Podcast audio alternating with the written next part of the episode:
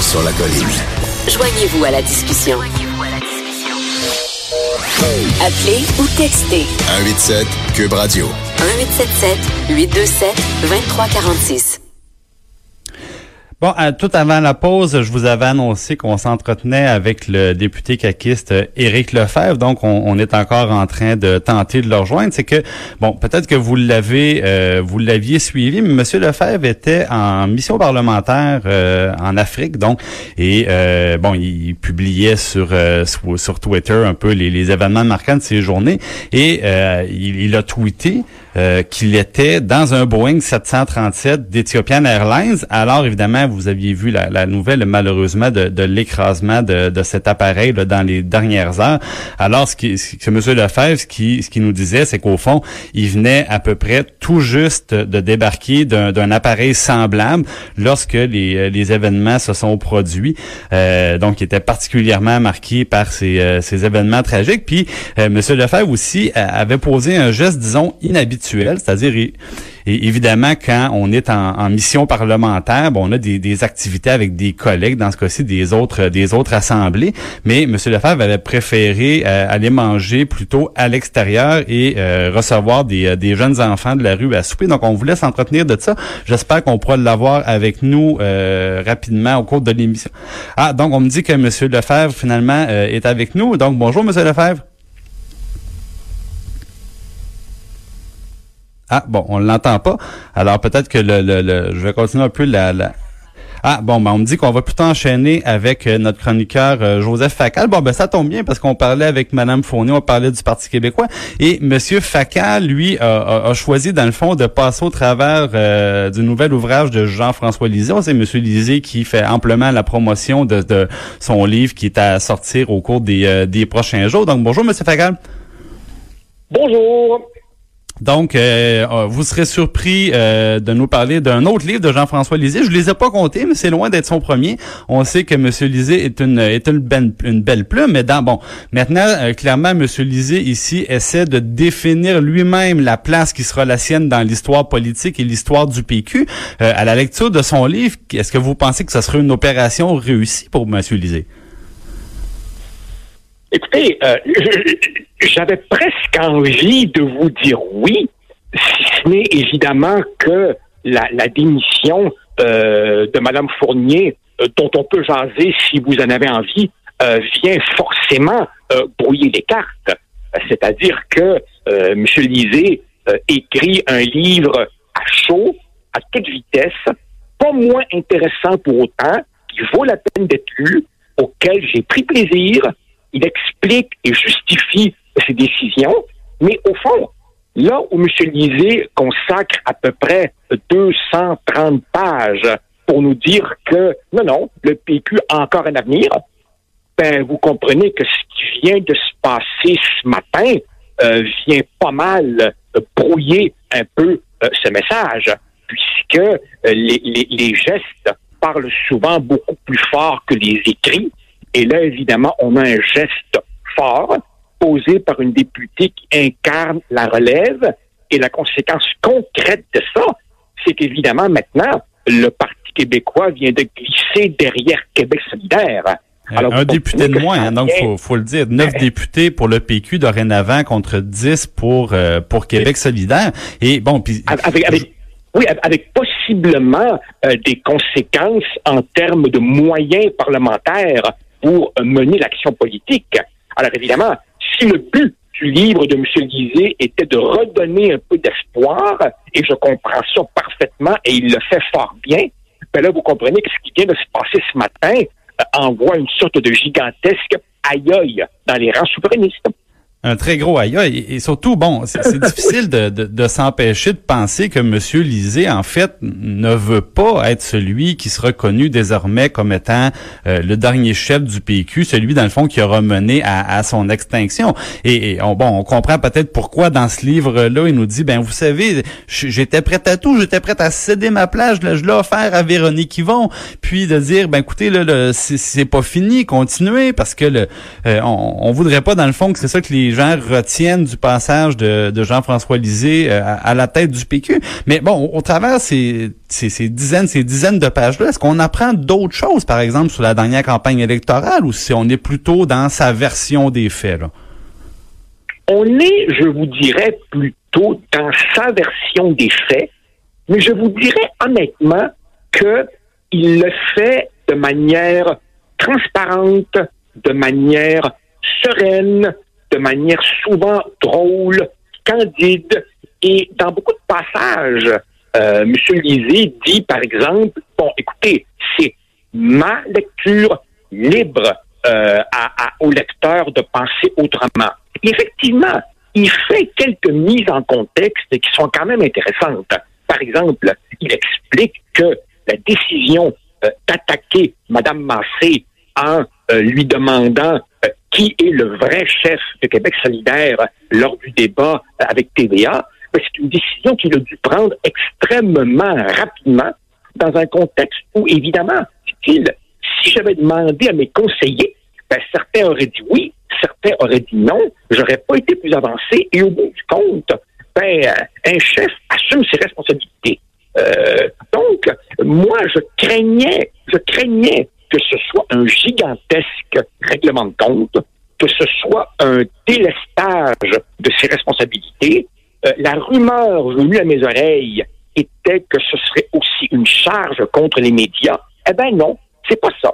C'est un récit personnel. Il explique évidemment le fonctionnement des médias. Par exemple, si vous me permettez, Jean-François, un point très intéressant. Beaucoup de militants reprochent souvent à n'importe quel chef du Parti québécois de ne pas parler assez de souveraineté. Et euh, M. Lisée explique, non, non, on en parlait tous les jours. Mais pourquoi les médias ne reprennent pas cela? Mais tout simplement parce que les médias veulent de la nouveauté. Or, le Parti québécois parle de souveraineté depuis 50 ans. Donc, c'est pas un élément de nouveauté. En, en, même temps, je, Joseph, les, les, je crois que les, évidemment les, citoyens avaient surtout retenu une chose, puis peut-être que les médias aussi, c'est-à-dire que M. Lisée voulait, comme il disait lui-même, ouvrir les portes euh, de l'électorat du Parti québécois en, écartant la possibilité de faire un référendum dans le prochain mandat si le PQ avait gagné. Donc, je pense que pour bien les médias comme pour les électeurs, ils ont dit bon, mais écoutez, si M. Lisée a choisi d'évacuer la possibilité d'un référendum dans le prochain mandat, ben, très bien, parlons d'autre chose.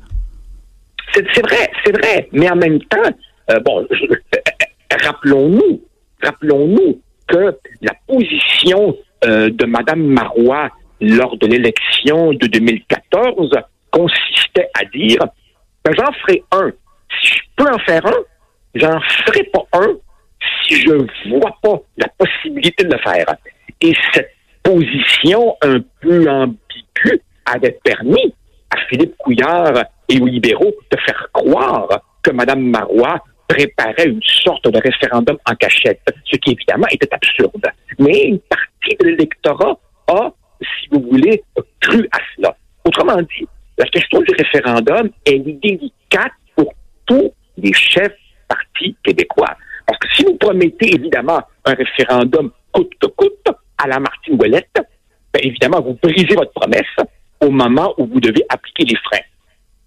Si vous promettez de ne pas en tenir un, ben là, évidemment, vous avez les problèmes auxquels M. Lisée a fait face.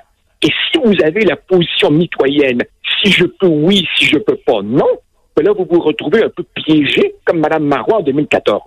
Donc, si vous voulez, c'est pas facile être chef du Parti québécois quand, évidemment, vous êtes porteur d'un rêve déjà rejeté deux fois par une partie du doctorat. Donc, au total, je vous dirais, c'est un livre qui vaut la peine d'être lu. Évidemment, c'est lisé. C'est lisé. C'est-à-dire que de temps en temps, il fait un petit peu le fin finot avec nous. Bon, hein, on, ne changera pas sa nature profonde. Mais c'est quand même un livre que j'ai pris plaisir à, à, lire et je crois que c'est une pièce intéressante au dossier. Et puis, bon, Monsieur Lisée, bon, euh, je voudrais vous en parliez, est revenu sur le fameux incident du, du débat TVA ou d'entrée de jeu, alors que le thème des discussions, c'était la santé, si mon souvenir est bon. Bon, il, il a remis en cause, le, le, le, le dans le fond, la, la, véritable direction de, de Québec solidaire. Et bon, je pense que en, en l'écoutant, la, la, plupart des gens me disent, en l'écoutant, on s'est dit, mais qu'est-ce qu'il fait là? Et là, dans ce livre-là, ben, donc, il, il, ce qu'il dit en plus, c'est qu'il a pris la décision de simplement sur lui, n'en a pas consulté ses conseillers en se disant ben je sais déjà ce qu'ils vont me dire. Euh, c'est quand même quelque chose et surtout et surtout euh, euh, est-ce que dans ce livre là, moi c'était ça ma question, moi je l'ai pas lu encore. Est-ce que Jean-François Lisée arrive à faire la démonstration qu'il devait s'attaquer à QS de cette façon-là, qu'effectivement il y avait une remontée irrésistible de Québec solidaire qu'il fallait briser? Parce que bon, moi ce que j'ai fait, je suis allé parler au sondeur, hein, j'ai parlé à Main Street, j'ai parlé à des gens de, de Léger, puis j'ai dit, est-ce que c'est vrai ça qu'avant le débat, il y avait une remontée spectaculaire de Québec solidaire? Et ben leur réponse, c'est plutôt l'inverse. Les deux, les deux, des deux côtés, on nous a dit, en fait, ce que nous, on voit, c'est une spectaculaire descente du PQ après le fameux débat où Jean-François Lisée s'est euh, euh, un peu euh, confronté avec Manon Massé. Ben, écoutez, c'est-à-dire que le, le, le paradoxe de cette affaire, c'est que M. Lisée a soulevé une question réelle. Il y a dans le livre des pages extrêmement intéressantes sur les négociations entre le Parti québécois et Québec solidaire pour euh, parvenir à s'entendre sur quelques points. Et là, effectivement, M. Lisée raconte qu'il s'est rendu compte, sans doute un peu tard, que les gens qu'il avait en face de lui M. Fontessia et Mme Massé ne détenaient pas le pouvoir de véritablement commettre leur parti. Autrement dit, oui, c'est vrai, il y avait des gens dans l'ombre qui euh, avaient plus de pouvoir que les euh, co-porte-parole, comme on les appelle, de Québec solidaire. Donc là, évidemment, il soulève un point réel, mais il le fait de manière tellement étrange que ça a eu, évidemment, l'impact que tu viens juste d'évoquer. D'un autre côté, dans le livre, euh, M. Lisée dit il ne restait que quelques jours de campagne. Quand est-ce que j'aurais eu une autre tribune avec autant de codes d'écoute? Car, et un autre point intéressant du livre est que, explique-t-il, entre le tiers et la moitié de l'électorat vivent dans une sorte d'univers mental où ils s'intéressent jamais, jamais, jamais à la politique. Donc, c'est extrêmement difficile de rejoindre une portion substantielle de l'électorat en dehors d'occasions comme un débat télévisé. Donc, évidemment, il a pris cette décision certainement discutable, mais je vous dirais que ce, qui ressort de ma lecture de ce livre, c'est qu'il ne dit pas toujours j'ai raison, j'ai raison, j'ai raison, j'ai raison. Il dit voici ce que j'ai cru à un moment donné, et au fond, je laisse l'histoire juger. Donc, je vous le dis, c'est un livre qui, qui que j'ai trouvé intéressant.